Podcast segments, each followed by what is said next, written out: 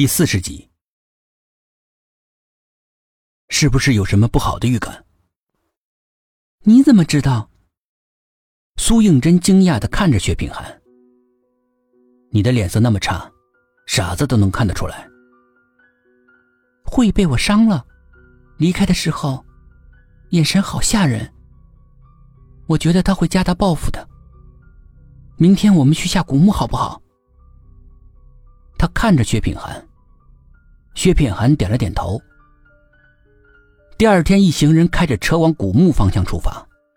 苏应真坐在座位上小睡，突然一个急转弯，车子撞在路边的一棵大树上。苏应真的脑袋狠狠地撞在前面的座椅上，受伤的地方立刻红了起来。他有点气恼，心里面暗暗责怪杨叔不好好开车，害他撞头。老杨早就已经怒气冲冲地推开车门走了出去。刚才有一个男人骑着电动车，突然从旁边飞窜了出来。他为了躲避他，这才出了车祸。骑电动车的男人一见他下来，马上大呼小叫的让他赔偿。沈志远在车上听到之后，顿时火气上来了，一步从车上跳下来，冲着他吼道：“赔什么赔啊？该是你赔我们才对，骑那么快！”赶着投胎去啊！那个男的虽然是摔倒了，但是并没有大碍，只是欺负老杨年纪大了，想趁机敲诈一笔。见到沈志远呵斥他，又见他长得文弱，气得从地上弹起来，一把抓住沈志远的衣领，瞪大了眼睛，恶狠狠地说：“他妈敢咒我是吧？活得不耐烦了吧你？”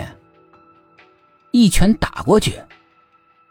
苏应真本想着要下车看看发生了什么事情，一看到两个人要打架，连忙缩回到车子里。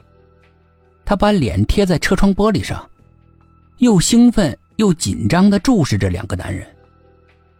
车上的另外两个人都是若无其事地坐着，根本没有下车帮忙的意思。老杨也在一旁袖手旁观地看着。沈志远看似是弱不禁风，但是反应却极其的迅速。一招擒拿，扣住他进攻的那只手。那个男人用力的抽了抽，竟然抽不出来。他不禁大惊，另一只拳狠狠的揍过来。沈志远还没等到拳到呢，已经背过身，将他背在背上，腰一弯，将扣着的那只手臂往前一带。那个男人从他背后飞了出去，嘴里面发出了一声惨叫，滚下了山坡。将一个正在做法事的老婆婆撞倒了，地上的白纸蜡钱散落的到处都是。苏应真一个箭步从车里面跳出来，惊讶的看着眼前的一切。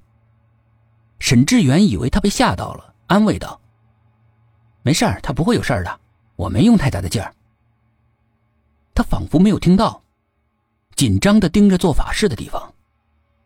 那里一片狼藉。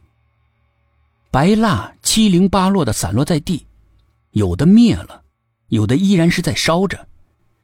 烧过的纸钱灰漫天飞扬，忽东忽西，像一团怒火无处发泄。苏应真快步的走到老太婆身前，把她扶起来。给什么人做法事啊？昨天这里出了特大的车祸，给那些死去的人做做。免得出来害人。刚刚才我也是莫名其妙的突然加速才在，会会不会是是是是？那个躺在地上的男人见沈志远走了过来，连忙闭了嘴，脸上显露出惊慌害怕之色，身子连连往后移。苏应真这才注意到，这条路是昨天长途车出事的地方。他一边帮老太太收拾地上的东西，一边问。他们为什么会出来害人？因为死无全尸，投胎不成，怨气难平啊！苏应真似乎心有所悟。那能不能重做一遍呢？老太太抬起脸向他笑笑，脸上开出一朵菊花来，满含笑意的说：“